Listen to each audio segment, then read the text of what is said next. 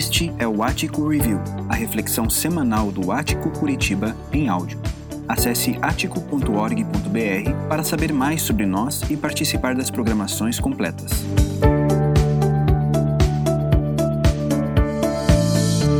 Muito bom estar com vocês aqui do Ático Curitiba. É um prazer grande. Aceito muito o convite, agradeço muito o convite né, que me foi feito para poder compartilhar um pouco da palavra com vocês nessas próximas é, três semanas. E eu gostaria de me apresentar. Eu sou Reinaldo Briones, eu sou pastor da Igreja Presbiteriana Independente Manaim, que fica ali no Centro Cívico, próximo ao Museu Oscar Niemeyer, e tenho uma proximidade aqui com Danilo, Letícia, enfim. Então, eu estou me sentindo muito à vontade e quero, de fato, que você seja abençoado através dessa palavra. E quero pedir agora que a gente possa orar.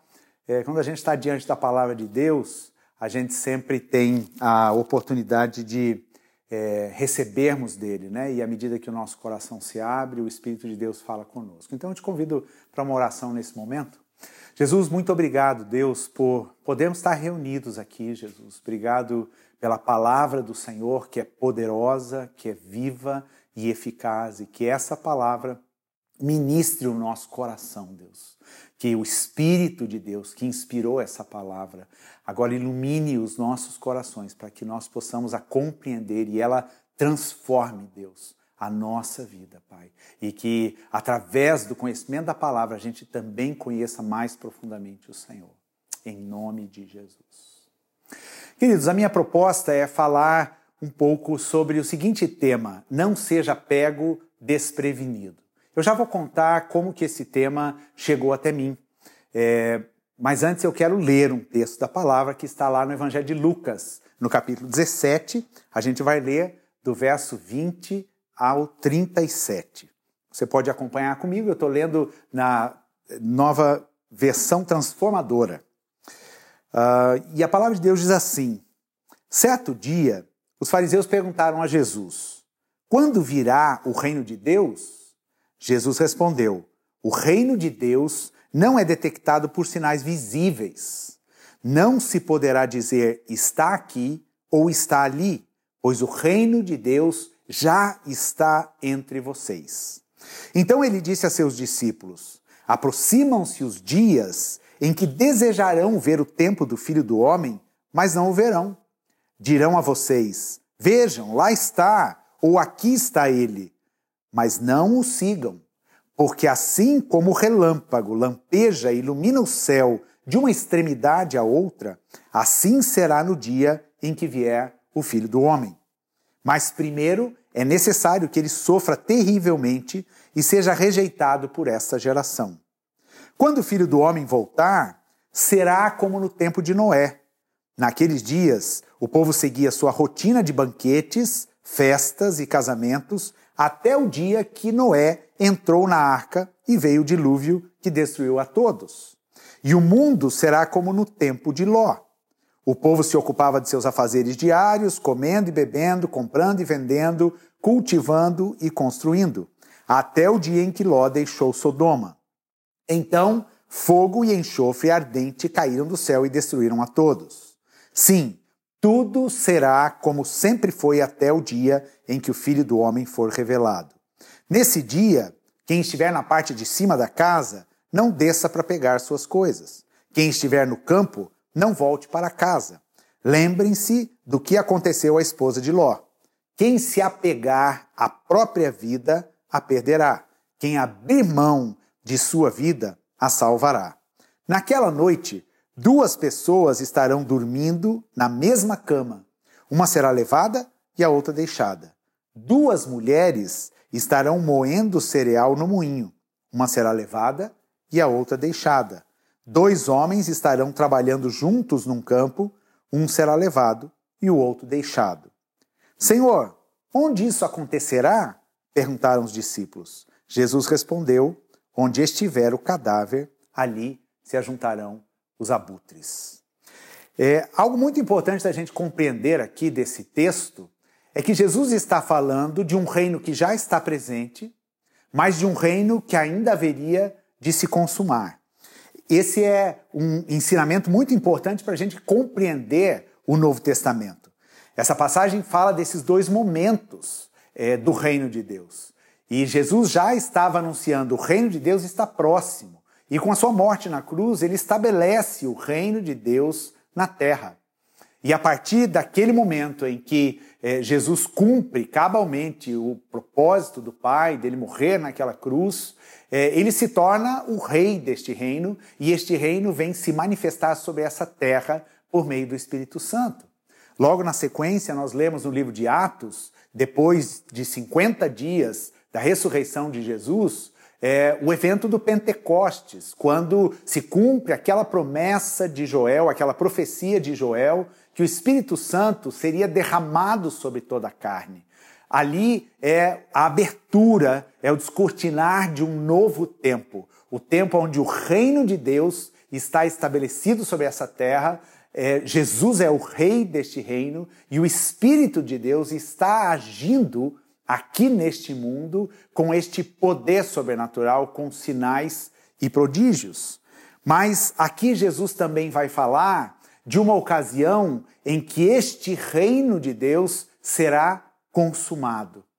Então nós entendemos que existem dois momentos de uma mesma realidade do reino. Um reino que se estabeleceu em Jesus, um reino que está entre nós é, nesses dias e um reino que irá se consumar. E a palavra, então, e o próprio Jesus nos traz este ensinamento a respeito da sua vinda, da segunda vinda ou da volta de Cristo, quando todas as coisas serão é, sujeitas debaixo da sua autoridade, do seu poder, definitivamente. E lá em Coríntios, o apóstolo Paulo fala que Jesus vai entregar o reino ao seu Pai. Então, baseado neste entendimento de que nós hoje, no século 21, no ano 2021, nós estamos vivendo neste reino que já foi estabelecido, que hoje está aberto e para todos aqueles que quiserem fazer parte deste reino, mas nós estamos à espera desta segunda vinda, desta volta de Cristo, desta consumação do reino. E aqui está uma grande esperança de nós cristãos. E neste texto aqui, Jesus fala a respeito da sua volta. E ele vai falar então no futuro, quando o filho do homem voltar. Então ele estava aqui neste mundo, mas ele já estava falando desta segunda vinda. Da onde veio é, este tema ou esta, este meu desejo de pregar sobre este tema? Que nós não sejamos pegos desprevenidos. Porque na vida que nós vivemos, o primeiro entendimento que nós precisamos ter, e eu entendo que toda a circunstância que a gente vive hoje, com essa pandemia, as mortes tão próximas, né, o sofrimento, a dor humana é, nos cercando tão de perto, é, há um aspecto muito interessante que nós precisamos considerar, que é a respeito da brevidade da vida. E eu estava há um mês atrás, exatamente um mês atrás, no dia 21 de abril, foi o feriado, e naquela ocasião uma família havia decidido tirar o dia do feriado para passear e foram numa cachoeira que fica no município de Quatro Barras, ali é, na Serra da Graciosa. E de repente, mais para o final do dia, o tempo começou a fechar, estava chovendo na, terra, na, na serra, e eles enfrentaram um fenômeno ali que é cabeça, chamado cabeça d'água, aonde aquela, aquele rio encheu muito rapidamente e três pessoas dessa família morreram afogadas neste episódio. Uma menina de 9 anos, a sua mãe e um cunhado. Talvez você até tenha ouvido essa notícia. Na quinta-feira pela manhã, no dia seguinte, uma amiga minha entrou em contato comigo pedindo para eu poder fazer o ofício fúnebre é, dessas três pessoas que haviam morrido de uma mesma família. Uma tragédia, algo assim tão é, inesperado. Né? Diante de tanta dor, hoje a gente é, é, sofre por causa da enfermidade, pessoas em hospitais, mas não é isso somente que está é, encurtando a vida das pessoas. As tragédias e a morte continua, continuam acontecendo. E naquela manhã, então, eu me dispus para essa amiga, disse assim, não, me dispõe a estar junto com essa família. Na sexta-feira pela manhã, eu estava na capela do cemitério Água Verde, com três corpos diante de mim, de uma mesma família, e uma família em tremendo sofrimento. E, obviamente, a minha oração naquele momento foi: Senhor, eu quero trazer uma palavra de alento, eu quero poder trazer uma palavra de conforto e de esperança para essa família. E foi uma experiência interessante é, no sentido de podermos ser usados por Deus para tocarmos as pessoas nesse momento. É, e isso tudo me fez pensar como a vida é breve. Num momento, três pessoas de uma mesma família sendo ceifados. E isso não tem sido uma realidade é, muito estranha a nós nesses últimos dias. Muitos casos de pessoas de uma mesma família morrendo em curtos espaços de tempo, seja por Covid ou por qualquer outro motivo. A vida é como um sopro. E a Bíblia fala isso. É como a erva que cresce e logo seca e murcha. Então, esse foi o meu primeiro pensamento. Como a vida é breve, como é, no estalar de dedos, muitas vezes a nossa vida pode cessar. Apesar de muitas vezes nós temos esse entendimento ou esse pensamento né, de que isso está muito distante de nós. Mas a própria palavra de Deus nos faz refletir sobre isso. Então, por causa desse contexto de brevidade de vida e da morte tão próxima a nós, nós precisamos nutrir esta esperança da volta de Jesus e principalmente estarmos preparados para esse momento. Um outro aspecto que eu vejo é a questão é, de uma certa superficialidade no cristianismo que nós estamos vivendo hoje. A gente observa é, que o evangelho avançou grandemente no Brasil, é, mas muitas vezes nós observamos um cristianismo fluido, é, um cristianismo que não está de acordo com a palavra de Deus, e muitas pessoas se dizendo cristãs e, no entanto, vivendo uma vida despreocupada com as questões de santidade, é, com as questões de é, é, temer a Deus e viver de acordo com a palavra de Deus, nessa esperança e nesse aguardo da volta de Jesus. É, eu também entendo, olhando para todo esse cenário que a gente vive nesses meses, nesses últimos 14 meses, que nós estamos vivendo num tempo de peneira, num tempo de tomada de posição. É, nós, cristãos, estamos sendo levados a nos posicionar a respeito das nossas convicções, a respeito da nossa fé, a respeito da nossa missão enquanto igreja. E eu tenho visto que tem sido um tempo onde as pessoas estão saindo do muro, né? elas estão é, é, se posicionando diante de toda a realidade. E como pastor, eu observo muitas vezes é, a existência de pessoas que estão completamente desatentas a essa realidade e despreparadas para a volta de Jesus. É, pessoas que às vezes estão dentro de um contexto de igreja, de cristianismo, mas não estão conseguindo perceber ou ler os tempos que nós estamos vivendo. Então tudo isso me trouxe essa inquietação e, lógico, a pergunta ela é, começa comigo mesmo, né? Eu estou preparado para este dia, eu estou preparado para esta volta de Jesus. E agora a gente vai para o texto. Né?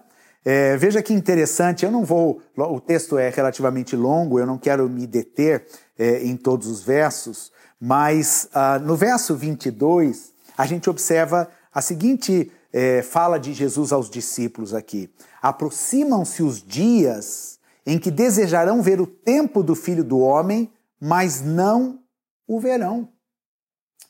O que, eu entendo por isso? É, talvez Muitas pessoas, quando fala-se a respeito de fé, de um comprometimento da sua caminhada com Jesus, até mesmo de uma própria rendição e da sua entrega ao senhorio de Cristo, é, muitas vezes existem aquelas evasivas, né? Tipo, ah, não sei, não sei se chegou meu tempo, talvez é, mais para frente, é, eu não tenho tempo para me preocupar com essas questões agora. E a gente é um pouco daquela cultura de deixar as coisas para depois, né? Ou para amanhã.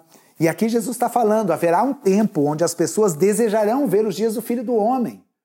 Ou seja, o que, que Jesus está dizendo aqui? Que depois que ele partisse, depois da sua morte, pessoas iriam se dar conta que Jesus, o Filho de Deus, esteve ali e gostariam de talvez voltar no tempo para viver aqueles momentos, mas o tempo passou. Isso me faz lembrar aquela passagem dos dois discípulos que estão caminhando com Jesus é, para a cidade de Emaús. Você lembra dessa história também no final do Evangelho de Lucas. É, e Jesus estava ali com eles, e eles conversam e perguntam para Jesus: Você não sabe o que aconteceu nesses últimos dias? E Jesus fala a respeito do cumprimento das profecias de tudo o que havia acontecido, e aqueles dois discípulos caminham longamente com Jesus e não se apercebem que era Jesus que estava com eles. E depois, quando eles entram na casa, porque eles é, convidam Jesus para entrar e pousar ali naquela casa, quando Jesus está agradecendo o alimento e partindo o pão, os olhos deles se abrem, mas só que Jesus não está mais ali presente. E daí eles se lembram, puxa, aquele momento. Então, talvez um primeiro ensinamento que nós precisamos ter nos dias de hoje é que nós não podemos deixar as oportunidades para que não haja arrependimentos, não haja um olhar para trás, não haja um deixar para amanhã. Lá em Hebreus, o autor, Hebreus capítulo 3, verso 7, ele diz: Hoje se ouvides a voz de Deus ou a sua voz, não endureçais os vossos corações. Não ser pego desprevenido é você estar pronto hoje. Você está preparado? Você está seguro das suas convicções baseado na palavra de Deus e na obra de Cristo na cruz? Ou talvez você ainda tenha as suas dúvidas e os seus questionamentos. Querido, não deixe para amanhã. Não espere que de repente essa oportunidade passe, ou então você olhe para trás com é, arrependimentos. Não deixe para amanhã o que a gente pode fazer hoje. Esse é um ditado muito comum entre nós, porque a vida passa, a vida é um sopro.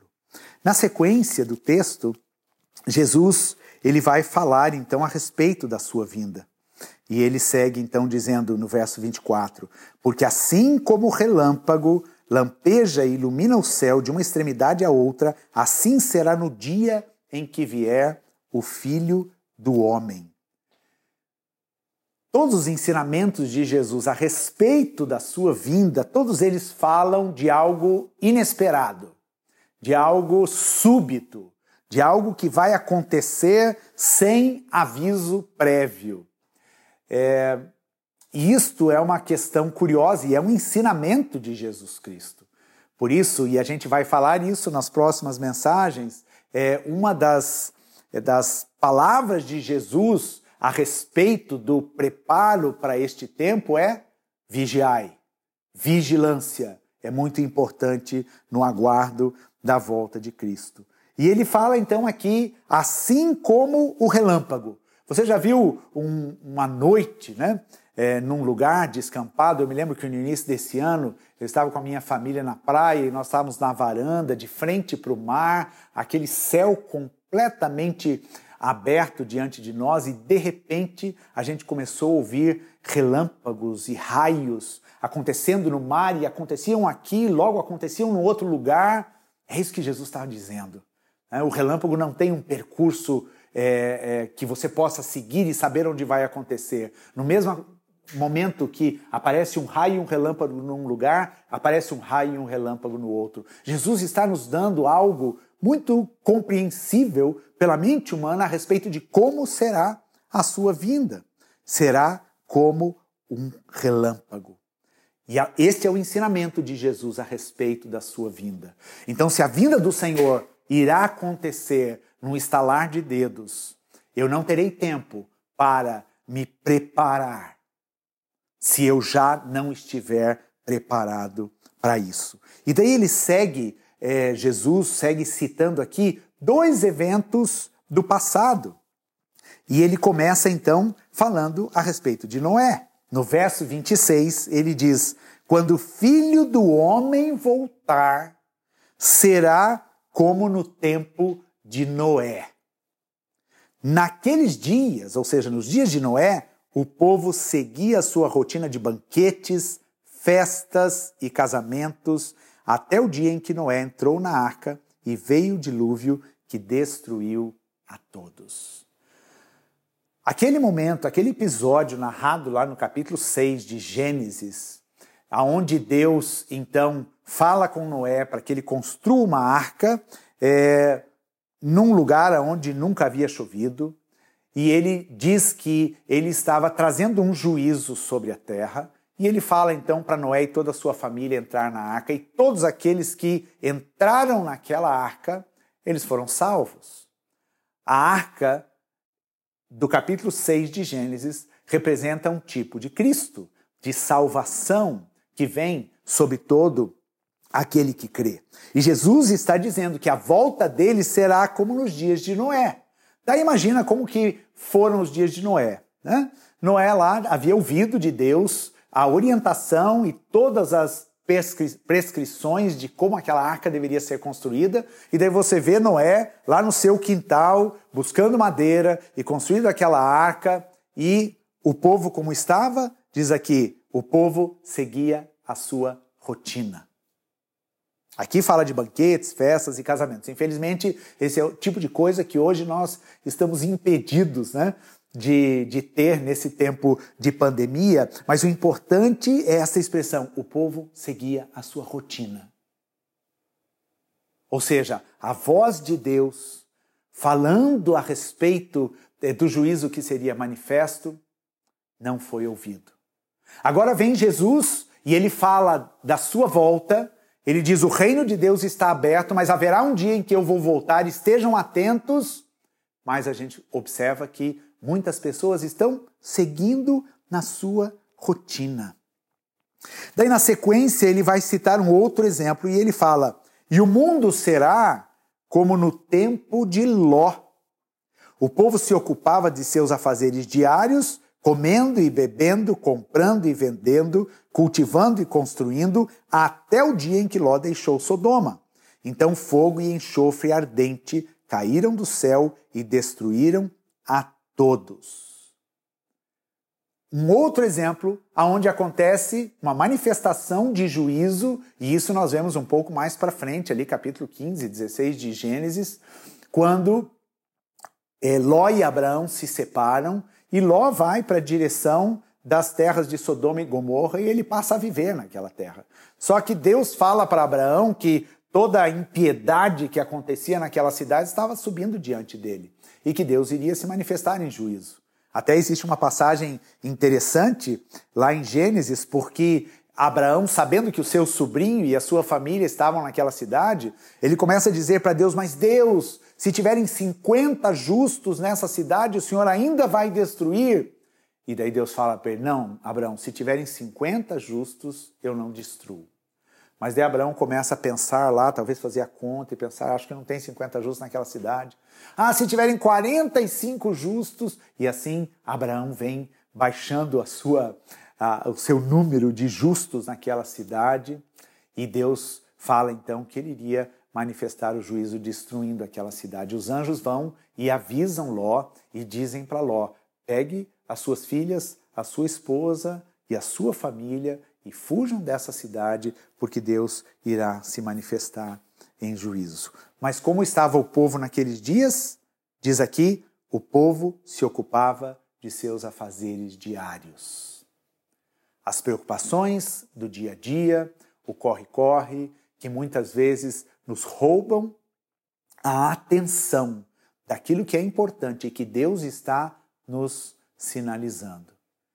Quantas vezes a gente ouve pessoas dizendo a respeito de Deus, a respeito de uma espiritualidade, de uma busca a Deus pela palavra, de uma vivência e de uma prática da fé, e muitas vezes a resposta é: ah, eu não tenho tempo para isso. Né? Eu faço lá minhas orações, mas eu não tenho tempo para isso. Né? E se vê então assoberbado e cheio de outros compromissos. É, então, tudo o que esses, essas duas histórias do passado nos mostram É, e Jesus, então, ele aplica e interpreta essas histórias do passado, é que a volta de Cristo será assim. O povo vai estar continuando vivendo a vida. Né? Então, nós vivemos um tempo de pandemia, ainda há muitas preocupações, existem aquelas pessoas que apregoam, né? Quando chegar a vacina, quando eu tomar a vacina, às vezes eu vejo postagem como assim, se a vacina fosse a resolução de todos os problemas do mundo. Muitas vezes nós queremos o quê? Voltar para a nossa rotina, voltar para os nossos afazeres diários. E há um perigo nisso, porque isso nos torna muitas vezes desprevenidos para este momento da volta de Jesus. Então Jesus nos dá um alerta a respeito disso. E por fim, na continuidade do texto, a gente vê que uh, é citada aqui a história de Ló, ainda no verso 32, diz assim: Lembrem-se do que aconteceu à esposa de Ló. Veja, é Jesus dando essa advertência. E você conhece essa história?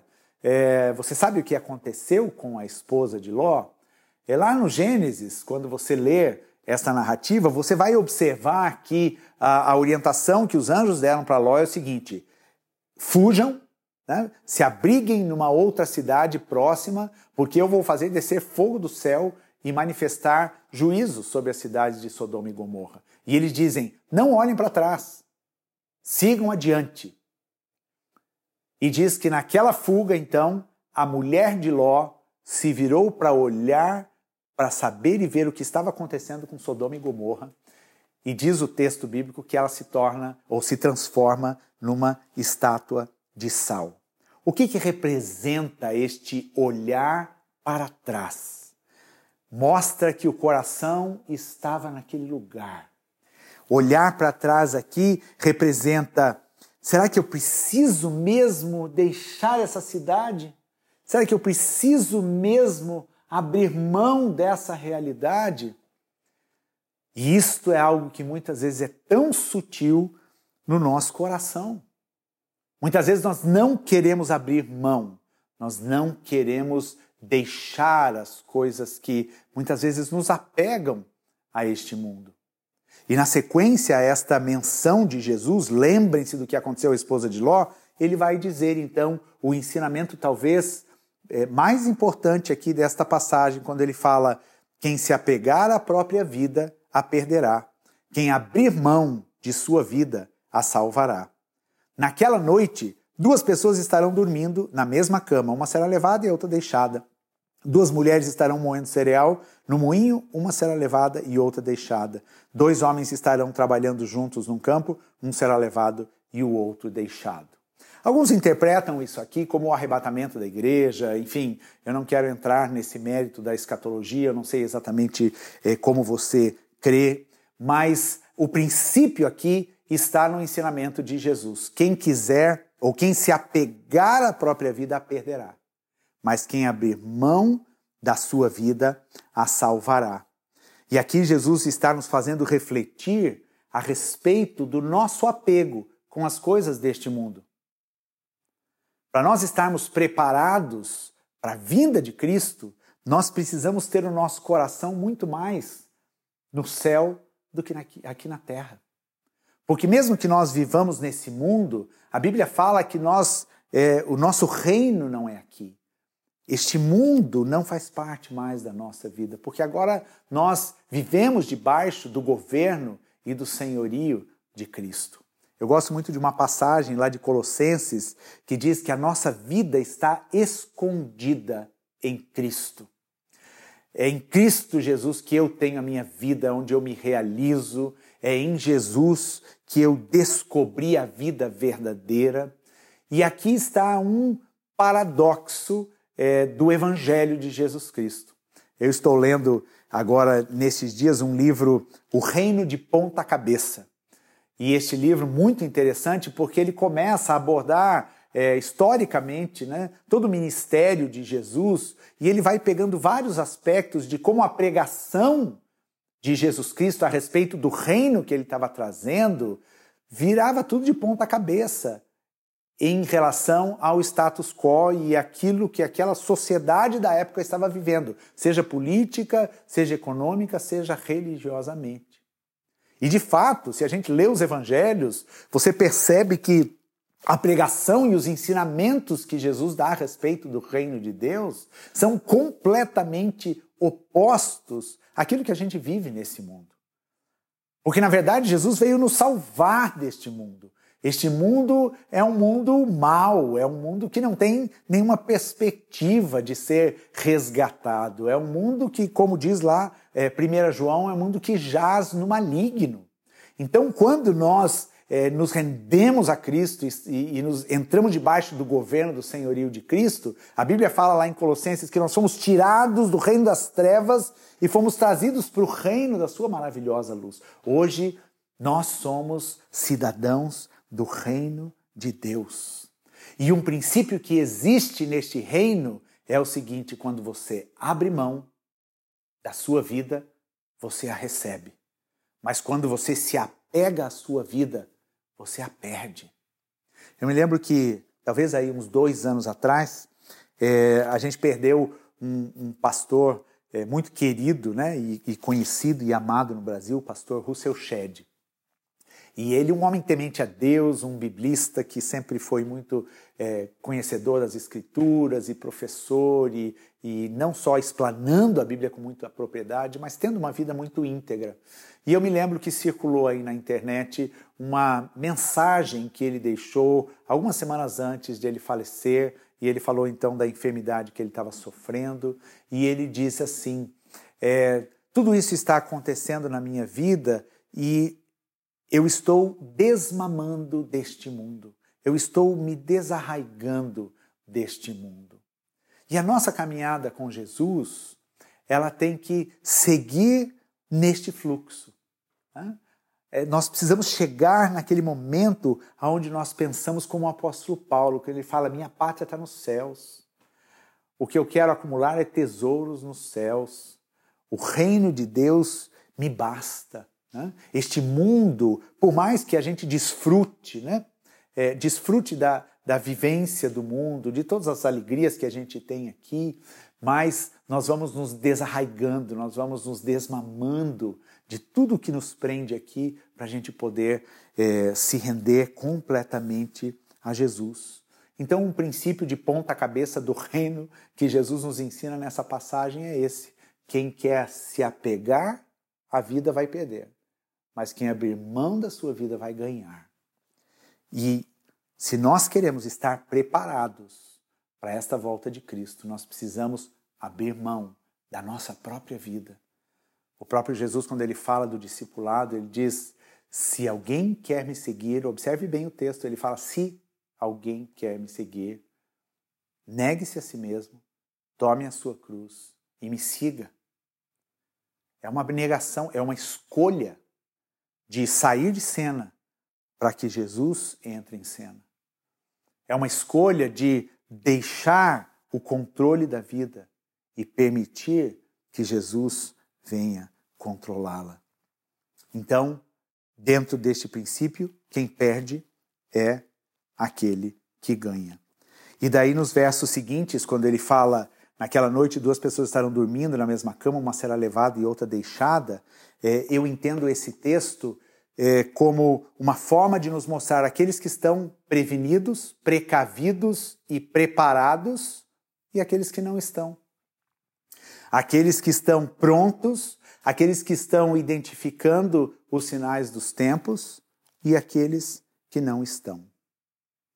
Eu quero deixar essa mensagem com vocês e que isso seja uma reflexão. Nos próximos dois domingos a gente vai voltar falar sobre isso. E eu quero que você atente para algumas verdades importantes. Nós precisamos ter uma convicção de fé, de maneira que, quando chegar este dia, este dia onde Jesus irá se manifestar, e talvez com todo essa, esse cenário que nós estamos vivendo, é, isso cresça no coração daquele que crê, o anseio né, de dizer Maranata, hora vem Senhor Jesus, ou ter esta esperança, é, nós precisamos estar preparados para esse dia, nós precisamos ansiar este dia.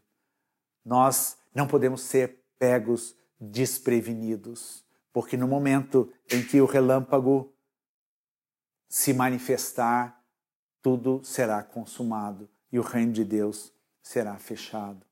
A gente vai continuar falando sobre isso, mas eu quero encerrar perguntando para você, como que está a sua caminhada com o Senhor? Como estão as suas convicções de fé? À medida que nós vamos caminhando com Jesus, você vai se desprendendo das coisas desse mundo. Você não vai se envolvendo com a rotina, mas a tua vida, ela está centrada em Cristo e no senhorio dele. Reflita que muitas vezes podem existir muitas pessoas que professam ou declaram a sua fé, mas talvez não estejam preparadas. E quando a gente faz essa pergunta, você está preparado para este momento? Este momento que é um fato real, da mesma forma como Jesus veio um dia e abriu o reino, ele está prometendo que ele virá um dia onde este reino será encerrado e aqueles que lhe pertencem, ele recolherá para si. E daí eu me lembrei de uma canção ou de um hino antigo, né, que é, falava sobre o mercado vazio, né, é, falando a respeito da volta de Jesus. E o coro desta, deste hino diz o seguinte: o rei está voltando, o rei está voltando, a trombeta está soando o meu nome, ele irá chamar. Nos dias que nós estamos vivendo, dias de tantas incertezas, dias aonde a gente observa a vida tão breve e tão passageira, nós precisamos estar preparados.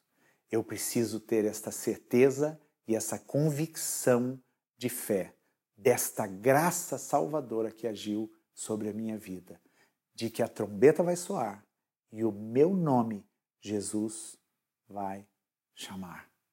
Você já pensou como será nesse dia? Jesus te chamando pelo nome. Venha, meu filho amado. Venha, você me pertence, você faz parte do meu reino e eu quero trazê-lo para perto de mim. Que a gente possa ansiar este dia mas que nós nos preparemos para este dia.